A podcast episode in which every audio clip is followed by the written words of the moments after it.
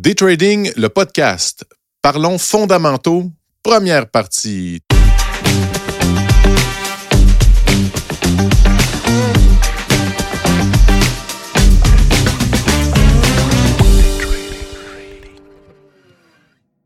Un chaleureux bonjour à vous tous, chers amis, que vous soyez trader actif, boursicoteur à vos heures ou simplement en quête d'améliorer vos finances personnelles. On a créé ce podcast pour vous aider dans l'acquisition d'une meilleure connaissance dans ce monde vraiment fascinant.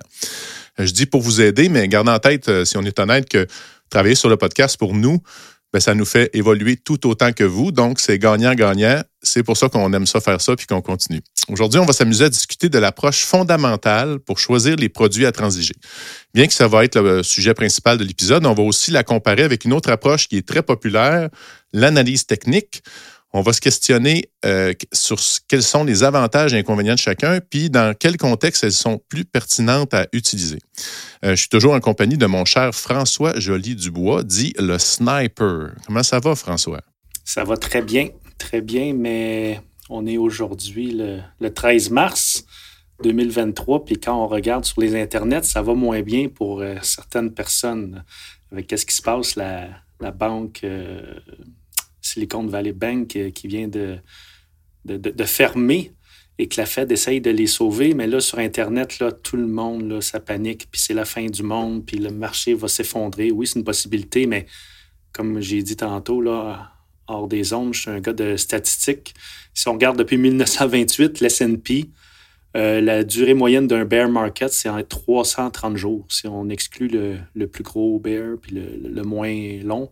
Donc, euh, je trouve que le monde, il, regarde surtout l'arbre qui cache la forêt. Euh, au bout de la ligne, sur 100 ans, ça va quand même bien. Des crashs, des corrections, c'est normal. Donc, il faut essayer peut-être. Euh, c'est correct d'être. Euh, d'avoir une vision peut-être un peu bearish sur les marchés, mais de là à dire c'est la fin du monde, que tout s'effondre, puis le, fameux Black Swan, je pense, c'est possible, mais je pense pas qu'on est encore rendu là. Fait que ça va, ça va très bien, mais je trouve qu'il y a beaucoup de pessimisme dans l'air. Mais quand on est un day trader, on peut tirer notre épingle du jeu. On peut gagner même quand ça baisse. Oui, c'est ça. Et voilà. Les gens capotent, puis nous, on peut sourire en même temps. oui. les gens peuvent être heureux, puis on peut capoter, nous, de notre bord, en même temps aussi. Ben, gars, je ne sais pas, Patrick, tu es dans, avec euh, notre autre invité tantôt, notre autre invité spécial. Je ne sais pas, là, mais moi, ça m'arrive de temps en temps. Ma mère, elle m'appelle, elle dit Colin, François, la bourse euh, a chuté. Ça va-tu bien? Hey, euh, tu, t'as dû perdre de l'argent aujourd'hui. Le monde réalise, j'imagine, ça arrive à beaucoup de monde qui nous écoute. Quand, les marchés chutent, là, si on est le moindrement un peu dans la bourse, il y a quelqu'un qui va nous appeler puis il va dire hey, qu'est-ce qui se passe? C'est-tu la fin du monde? Ça va-tu bien? Ça va-tu bien? Tu t'en sors-tu? Le monde ne réalise pas que même quand la bourse tombe, ceux qui connaissent un peu ça, avec les différents outils, on peut profiter de la baisse des marchés. Exact. Donc, ça sera euh, on en reparlera peut-être d'un autre ben épisode. On en a parlé probablement dans, certains épisodes aussi. Euh, mais je voulais quand même revenir sur, euh, parce que, comme je l'ai mentionné, j'essaie de trouver un beau qualificatif à chaque épisode. Là, je t'ai appelé le sniper. Ben, je t'ai appelé euh, comme ça parce que, même si tu n'arrives pas à faire ça tout le temps, moi, je t'ai vu à plusieurs reprises faire une trade avec une précision assez impressionnante, là, à quelques points seulement d'un revirement.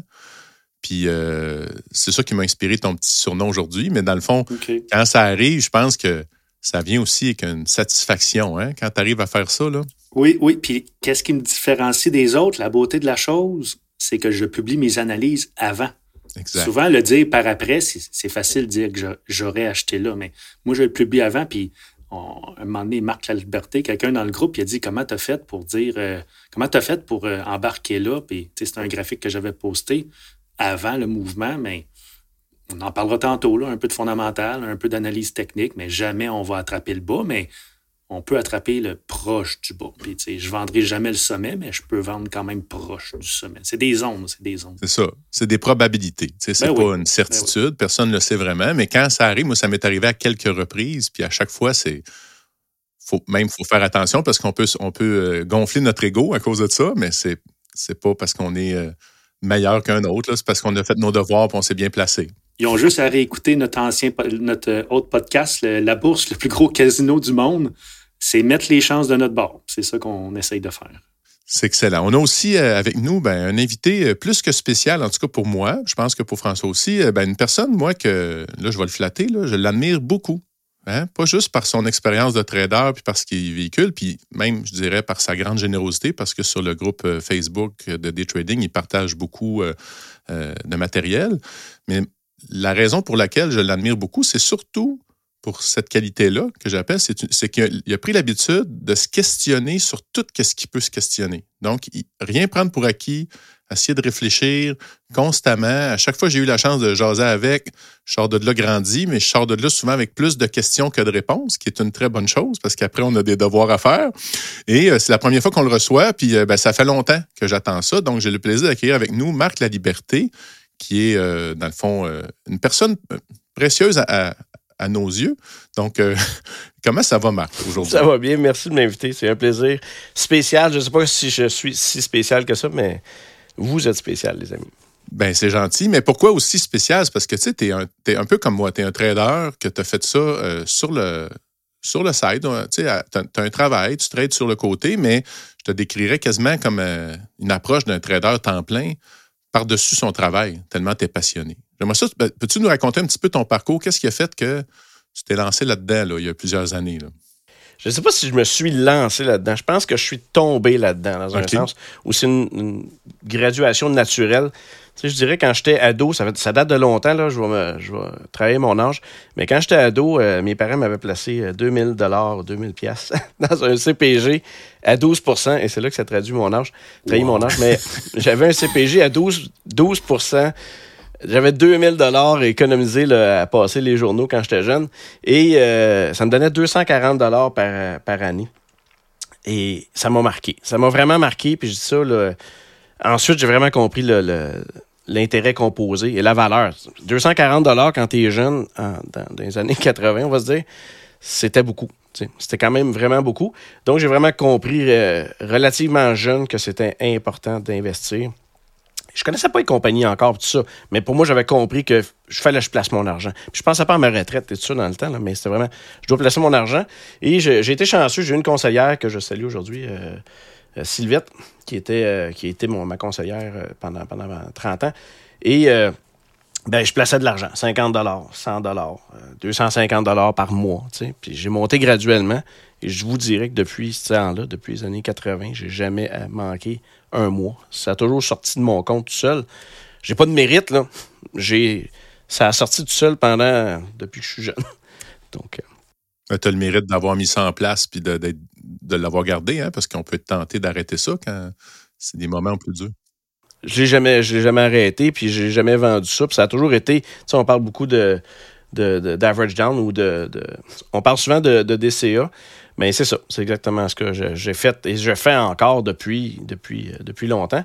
Puis ensuite, euh, je suis un gestionnaire, euh, je travaille en culture, en théâtre et je suis un gestionnaire. Donc ensuite, tout ce qui est entreprise, je comprends vraiment. C'est naturel pour moi de comprendre une entreprise, des employés, comment ça fonctionne. Donc c'est là un peu ensuite que j'ai gravité vers l'acquisition d'entreprises via des via la bourse.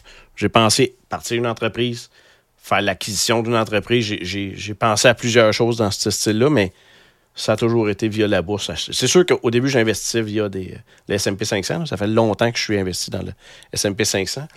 Mais, euh, mais depuis plusieurs années, en fait, j'ai décidé, surtout dans le temps qu'Apple, quand Apple l'a ressorti, c'est ça que j'ai fait, mais pourquoi j'achèterais pas Apple? Moi? Fait que, la passion a vraiment embarqué là, dans, à Moi, je peux. J'ai le droit d'acheter Apple, j'ai le droit d'acheter une compagnie, j'ai le droit d'acheter des parts de compagnie. Ça, ça a été pour moi un, un qu'on pourra parler, puis je pense que vous en avez déjà parlé euh, euh, autour d'une table entre amis, là, mais quand Apple, euh, quand je voyais tout le monde sortir dans la rue, ben, pour moi, j'étais comme, ben ça n'a pas de sens. Cette compagnie-là va exploser un moment donné. Donc, j'ai pas le choix. Je faut, faut, que je trouve une façon d'acheter cette compagnie-là quand tout le monde courait les iPods. Pour moi, ça a été vraiment une révélation, je dirais, de, de, de mon approche et de et de tout ça. Puis ensuite, ben, je suis devenu passionné de. passionné, euh, je dirais, obsessif à la bourse. Euh. et c'est cela. C'est ça. Puis, ta, ta, première approche, outre de regarder autour de toi, c'était quand même beaucoup justement l'analyse fondamentale. Parce que c'est ça que tu as lu euh, au départ, les livres. Parce que tu as lu beaucoup de livres. En fait, curieusement, j'ai commencé sans lire aucun livre. J'ai vraiment commencé, quand je dis naturel, pour moi, c'était naturel. C'est vraiment une approche naturelle de voir ce qui m'entoure. Puis ça, on pourra en parler euh, plus tard parce que c'est pas le dossier, le sujet du podcast. Mais vraiment, ce qui m'entoure pour moi, sans, même avant d'avoir lu un seul livre, c'était déjà ce que je faisais. C'était mhm. déjà naturel pour moi de, de, répertorier, si on veut, ou de déceler, en fait, des compagnies qui me semblaient euh, avoir un fort potentiel. OK, OK. Tu sais, parce que on parlait de livres, parce que nous, on le sait que tu lis beaucoup, là, mais à un moment donné, dans la discussion, quand on faisait notre préparation, tu mentionnais que la littérature des années 90 pour aujourd'hui, ben, ça a changé beaucoup, là, surtout au niveau de l'analyse fondamentale ou euh, tout ça. Fait comment ça a évolué, là, ce, ce qui se faisait avant versus aujourd'hui? Ça serait quoi la grande différence? Bien, moi, ce que j'ai remarqué, c'est que au début, je prenais euh, les vieux livres là, euh, des années 70-80. Puis c'est comme, c'est vraiment par ces vieux livres-là que j'ai commencé. Puis je prenais tout pour du cash. Je lisais ça, je disais, ah, ben, c'est le même. Ça veut dire, s'ils le disent, c'est comme ça que ça se fait, tu sais. Fait que là, je mettais en pratique euh, ce qu'ils disaient dans les livres, puis je veux dire, tu sais, j'ai vraiment, là, du pays. Il faut-tu acheter un, stock qui est en, avec un price earning vraiment, vraiment bas? Faut-tu acheter un stock qui, a un price to sell vraiment, vraiment bas, puis par magie, il va remonter? Fait que j'ai cru à toutes ces théories-là, je les ai toutes essayées. Euh, j'ai regardé les livres de fondament, des fondamentaux, les livres d'analyse technique. Je veux dire, j'ai à peu près tous lus, là, dans les cycles. Euh, peu importe. Et en bout de ligne, tu te rends compte que ce qui, ce qui fonctionnait dans les années 70-80, il y a encore des choses qui fonctionnent. Mais je constate que les patterns, les cycles, euh, aujourd'hui ne fonctionnent plus comme avant. avant, il y a un temps, on passait en bas de la moyenne mobile 50, systématiquement, ça brisait, ça cassait, c'était la fin du monde, ça continuait de descendre. À un moment donné, il y avait des, des jours de distribution, on avait 5-6 jours de distribution sur un marché le marché crashait, puis ça finissait. Aujourd'hui, par magie, on le vu en 2020, on brise la moyenne mobile 50, poup, poup, poup, par magie, poup, ça repart par en haut. Puis on dirait que on va le voir avec des head and shoulders, on va le voir avec des, des patterns. Je trouve que les patterns qui sont les plus évidents dans les livres sont pratiquement les patterns qui fonctionnent le moins bien, ou du moins, il faut les prendre à l'inverse souvent. Puis j'ai un dicton qui me dit que euh, comme false move, comme fast, move. C'est-à-dire que si un, un faux mouvement, qu'un pattern devrait fonctionner, puis finalement il ne fonctionne pas, pour moi c'est encore pire. Il va partir dans l'autre sens. Fait que si on a une tête-épaule, qu'on dit en français, puis la tête-épaule brise vers le bas, mais que finalement elle est invalidée, pour moi le mouvement inversé va être encore plus fort que le mouvement qui était supposé arriver. Euh, ça, c'est des choses que j'ai constatées. Justement, à force de lire des livres puis me rendre compte que les choses ne fonctionnent pas, tu essaies des choses puis tu te dis, mais comment ça, ça, devrait marcher? C'est ça qui est dans le livre. C'est ce qu'ils disent de faire. Ils disent d'acheter à ce moment-là. Ils disent de vendre à ce moment-là. On brise ça. Puis moi, je Puis Fuji est le premier témoin. Combien de fois j'ai écrit à Fuji pour lui dire, mais Colin, c'est supposé être ça, c'est ça qu'ils disent. Puis Fuji. pour moi, c'était une. Je cherchais une certitude.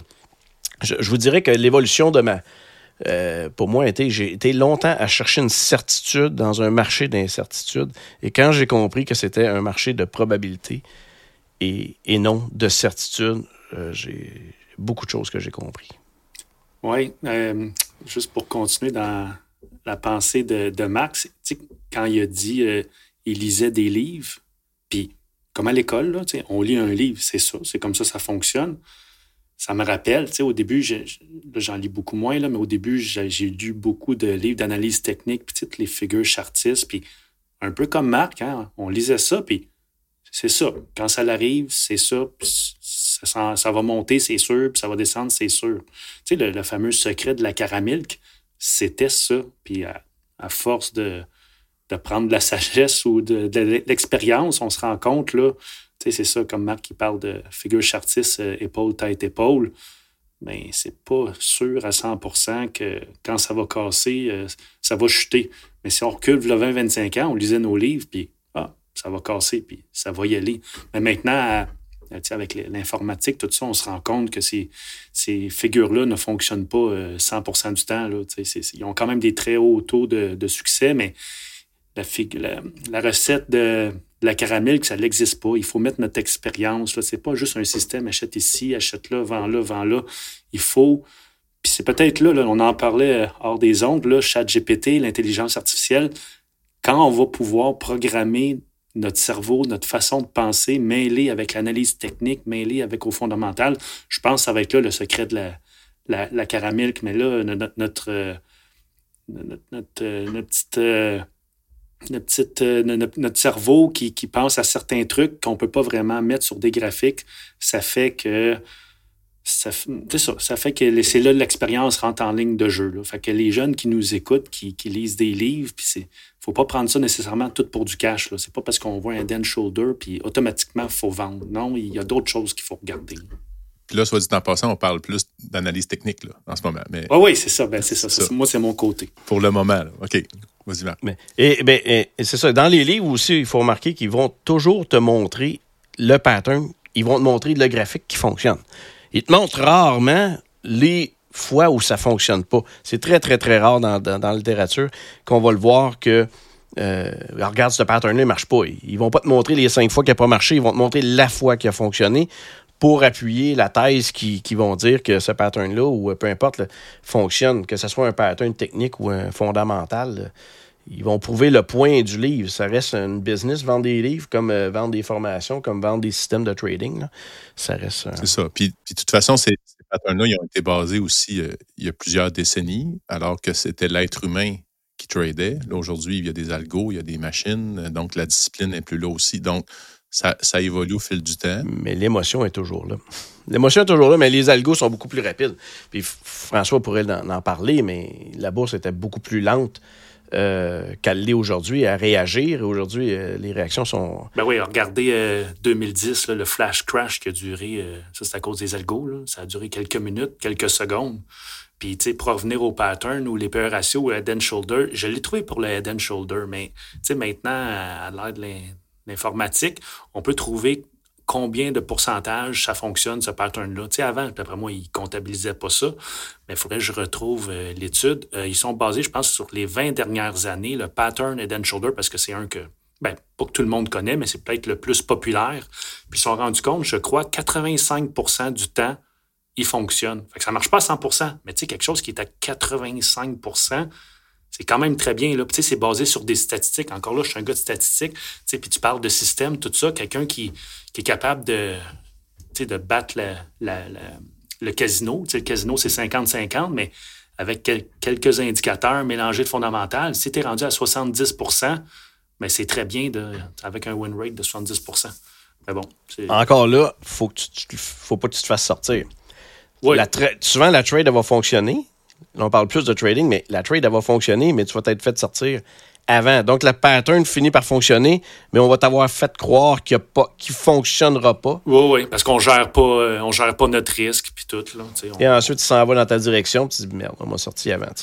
Puis, euh, tu sais, on passe à l'extrême. Vous regarderez un livre que je conseille à tout le monde, qui, date de, la Lune, euh, How I Made $2 Million in Stock Market, de Nicholas Darvis, qui était comment j'ai fait 2 millions de dollars dans le, dans, le marché de la bourse euh, de Nicolas Darvis. C'est un, vieux livre où ce que le monsieur, euh, c'est un Canadien, je pense. C'est un, gars qui, qui est un danseur de ballet.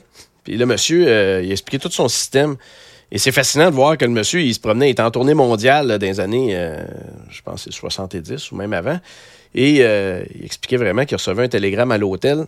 il, recevait les cotes de son broker.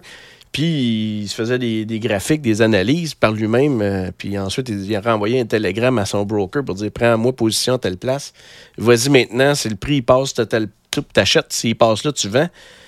Mais on s'entend que si le monsieur recevait des télégrammes ou des. C'était même pas le fax dans le temps, ben c'est pas à la même vitesse que ça se passe aujourd'hui. Et encore, ce, qui en, que lui, il parle, ça fonctionne encore. Mais c'est quelle année ça? Le livre? Ben, ça, là mettons, cette histoire-là. Ça, fait-tu 100 ans? Ça fait-tu 50? Ça fait-tu. Bon, Marc, il se lève. Euh, il est parti. Donc... Marc, il se lève, qui va dans, dans sa bibliothèque. Euh, de 8000 livres. Ah, il l'a juste à côté. 1960.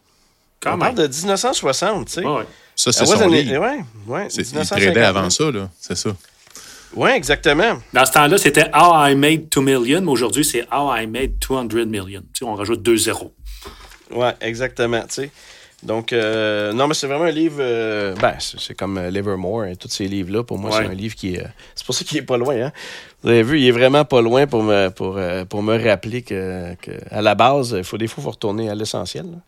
Fait que plus Et, on avance, plus on va se promener. Parce que là, on, a- on parle en- de façon générale, plus on va essayer d'être. On va aller chercher un peu plus des détails. Mais avant, avant de rentrer, parce que là, on se rapproche là, de parler vraiment de fondamentaux, il y a un principe qu'on a discuté l'autre fois avec toi, euh, Marc, puis euh, moi, ça, j'ai bien aimé, puis je pense que je vais le, garder sur un- une affiche à côté de moi. C'est Only Price Pay. C'était Brian Shannon que tu avais parlé. Donc, peu importe ce qu'on va dire, ce qu'on va faire, ce qu'on va analyser, au bout du compte, qu'est-ce que ça veut dire, ça, Marc? Only Price Pay? Ben, c'est que peu importe euh, ce qu'on pense, peu importe si on pense avoir raison, le- seulement le prix, si le prix monte, ça paye. C'est-à-dire que si on rentre et le prix s'en va contre nous, ben ça paye pas. Tu sais, on va pas faire de l'argent, mais on pourrait avoir raison. On peut avoir raison longtemps, puis on peut se battre contre, euh, contre le système, puis se dire qu'on a raison, on a raison, on a raison, ça va se retourner, ça va retourner. Mais dans le compte, euh, il y a une seule chose qui compte, une seule chose qui fonctionne, c'est quand on achète long, euh, puis que le prix monte, euh, ça va nous payer. Si on résume ça à la- à l'analyse technique, le monde dit beaucoup le price action. Bon, tu sais, le monde, il- des fois, ils ne se mettent pas 12 000 indicateurs. Le monde dit, je regarde juste le price action. Un bon vieux graphique, juste un graphique avec le cours de l'action. Fait que si le prix monte, ben, en général, c'est ça qui paye. Il n'y a, rien d'autre qui paye. Ah non. T'essayes-tu de me dire que la bande de Bollinger, il ne faut plus regarder ça? non, c'est pas ça que je dis, mais si tu rebondis Ok, sur la banque de Bollinger, puis que le prix monte après ton achat, ben tu vas être euh, positif dans ton compte. Ouais, puis le cloud Ishimoku, Ishimoku, qu'est-ce que tu penses de ça, toi? Ben ouais, c'est le meilleur. Ah, C'est c'est le meilleur sarcastique. indicateur. C'est sarcastique. Au, final, là, peu importe l'indicateur, c'est quand même le, le prix. C'est un, bon, un, un graphique. Là. Puis, soit dit en passant, le prix, c'est un indicateur. C'est l'indicateur le plus. Tu sais, si on l'enlève, le prix, on n'a plus rien. Mais c'est le. Ouais, tant qu'à ça. Ben, à mon avis, c'est le meilleur indicateur et c'est le seul indicateur. Tout le reste, euh, je ne veux pas dire tout, mais probablement tout est, le- on va dire en anglais, va laguer, va, euh, va suivre. Mais tout est basé sur le prix. Là. C'est-à-dire le stochastique, le Bollinger, euh, et peu importe, sont tous basés sur le prix, donc ils sont tous euh, dans le passé. Et là, on va faire du, on va passer au fondamental. Le fondamental aussi, c'est le passé. C'est-à-dire que toutes les données qu'on regarde dans un bilan financier ou qu'on regarde, euh, peu importe les fondamentaux, la technique, on parle du passé. C'est-à-dire que ça nous donne un- une, imprime- une- une impression de ce qui s'est passé, mais ça ne nous dit pas ce qui va se passer dans le futur. Sauf, comme on parlait de statistiques, quand on, tombe en analyse technique, ben là, on, tombe de probabilité, de statistiques, euh, de chances que quand ça, ça se produit, euh, c'est des causes à effet, là, un peu. Euh, moi, j'ai- j'aime dire en analyse technique, là, je pense, en, c'est de reconnaître des, des- des patterns. Quand tu vois quelque chose, tu dis Ah, quand j'ai vu ça plusieurs fois, il me semble que c'est ça qui se produit par la suite. ben, c'est un peu la même chose en fondamentaux. là, C'est-à-dire qu'on voit des choses qui sont récurrentes, mais ça, il faut avoir vu euh, des mille et des mille de graphiques et des mille et des mille de- d'analyses pour, euh, pour être capable de porter ce jugement-là, de, de voir quand ça, ça se, quand je vois ça, normalement, c'est ça qui se produit par la suite. Pas toujours, mais souvent. tu sais. Une expérience. L'expérience qui rentre, ouais. Euh, le temps passe, les amis. Dans le fond, aujourd'hui, c'est comme plus une mise en bouche. hein. On s'installe, puis évidemment, il va y avoir un autre épisode, ça, on ne se le cachera pas. Euh, avant, là, on a parlé plus un peu d'analyse technique. Fait qu'on avait dit qu'on allait comparer les choses, fait qu'on va essayer de mouiller un petit peu euh, dans ça, mais en, même temps, on a eu comme un échange de, vision, un peu de d'un regard sur comment fonctionne le marché. Euh, je voudrais terminer cet épisode-là, dans le fond, avec une, mé- une méconception qu'on entend des fois sur l'analyse technique, c'est-à-dire, puis on avait parlé l'autre fois aussi, c'est qu'on peut faire ce qu'on veut avec un graphique aussi. hein. C'est, ça, c'est une anecdote de François à, à la bourse. Il disait Sors-moi, mettons, tel produit. Puis là, le gars à l'imprimante, parce que dans le temps, il y avait une imprimante, il dit Tu veux que je t'en sors une boule ou une beer Pourquoi dans ça, François, que c'est Pas possible? une beer, une, Une- bear. Une bear. Excusez-moi le bel accent. Maudite boisson. oui, non, c'est ça. euh, quand on, on travaille je travaille sur le parquet de la bourse, le monde, il voulait avoir. euh, il dit Peux-tu m'imprimer le graphique de, de ci? Et là, c'est ça. On disait T'en veux-tu une boule ou une bear? Parce que dans le fond, là, la bourse, on s'entend. Quand on regarde le graphique, euh, on peut avoir. euh, je peux te donner un graphique bullish, de le, bullish dans le sens, on peut te donner un graphique à la hausse sur un titre où on peut te donner, euh, on peut isoler, exemple, un, time frame, une unité de temps, puis je vais te montrer ça, puis tu vas voir, euh, tu vas dire, hé, hey, Colin, ça va tomber ce titre-là. Mais non, c'est le même graphique, c'est juste, exemple, différentes unités de temps.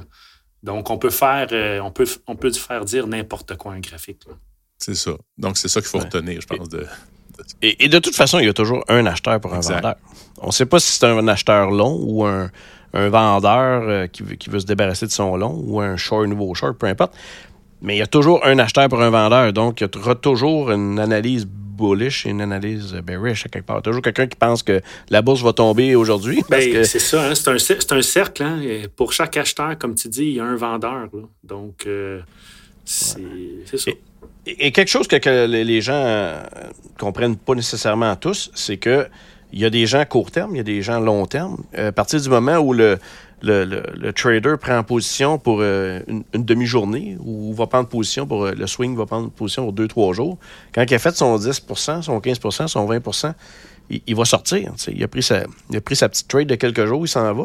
Mais à ce moment-là, tu as le long terme qui voit une opportunité parce que là, tout d'un coup, là, on parle du fondamental. Là, le, fondamental, le, value investor, euh, Warren, va se mettre à acheter parce que il trouve que là, euh, ça a trop baissé, donc lui, il voit une valeur. Fait c'est toujours, à mon avis, un échange entre les short-term traders qui vont, euh, les traders à court terme qui vont se prendre des petites cotes là-dedans, mais au bout de la ligne, quand le prix descend, descend, descend, là, tu as, les institutions qui vont voir une opportunité, qui vont supporter le prix.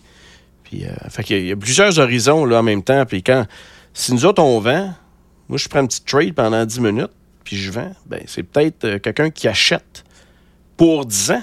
Je ne sais pas qui, achète pour 10 ans, qui, achète là, quand moi je vends mon action que je viens de vendre après 5-10 minutes de trade. C'est pour ça dans, il y a tellement d'horizons. dans la communauté, on dit souvent, quelqu'un dit hey, T'es-tu bullish ou bearish euh, Si tu me poses la question à moi, puis tu la poses à Warren Buffett, ça va être différent. Là. Warren Buffett, euh, s'il est bullish, il est bullish pour plusieurs années. Moi, ça peut être une minute, cinq minutes, ça peut être une semaine, mais bon, c'est important de connaître euh, nos horizons de temps. Puis moi, en tout cas, ce qui, ce qui m'habite quand que je vous écoute, c'est que dans le fond, le trader, même si euh, certains ne l'aiment pas, le, le boursicoteur à court terme ou le, scalper, mais on a un rôle important pour la liquidité dans le marché. Là. Oui. On est les petits poissons. Exactement. les petits euh, traders, c'est les, les, petits poissons qui rentrent dans le gros filet de l'institution. Ça, ça, ça, en soi peut être euh, trois podcasts, à mon avis. Mais euh, moi, moi l'image que je vois, c'est vraiment les petits poissons et la grosse institution avec son filet qui va aller ramasser euh, les stop-loss. Ben, c'est ça. Oui, ça, c'est effectivement un autre sujet. c'est, on est de la liquidité. Et la liquidité, et ils vont aller provoquer ces, ces pièges-là, si on veut. La même façon qu'un pêcheur va aller attraper des poissons et les emmener avec des lumières à différents endroits pour les piéger. Pour moi, c'est pas si différent. Exact, c'est une bonne image. Mais on pourra effectivement en rediscuter. Fait que là, ce qu'on va faire, on va, euh, on va terminer pour cet épisode-là. J'espère que, en tout cas, si vous avez le goût d'en savoir plus, vous allez devoir attendre un petit peu avant d'avoir la suite. J'espère qu'on ne vous a pas trop frustré là-dessus. Mais on va poursuivre notre aventure. Prochain épisode, on va se lancer directement dans la discussion euh, au niveau de l'analyse fondamentale. Alors, d'ici là, je vous souhaite un bon trading.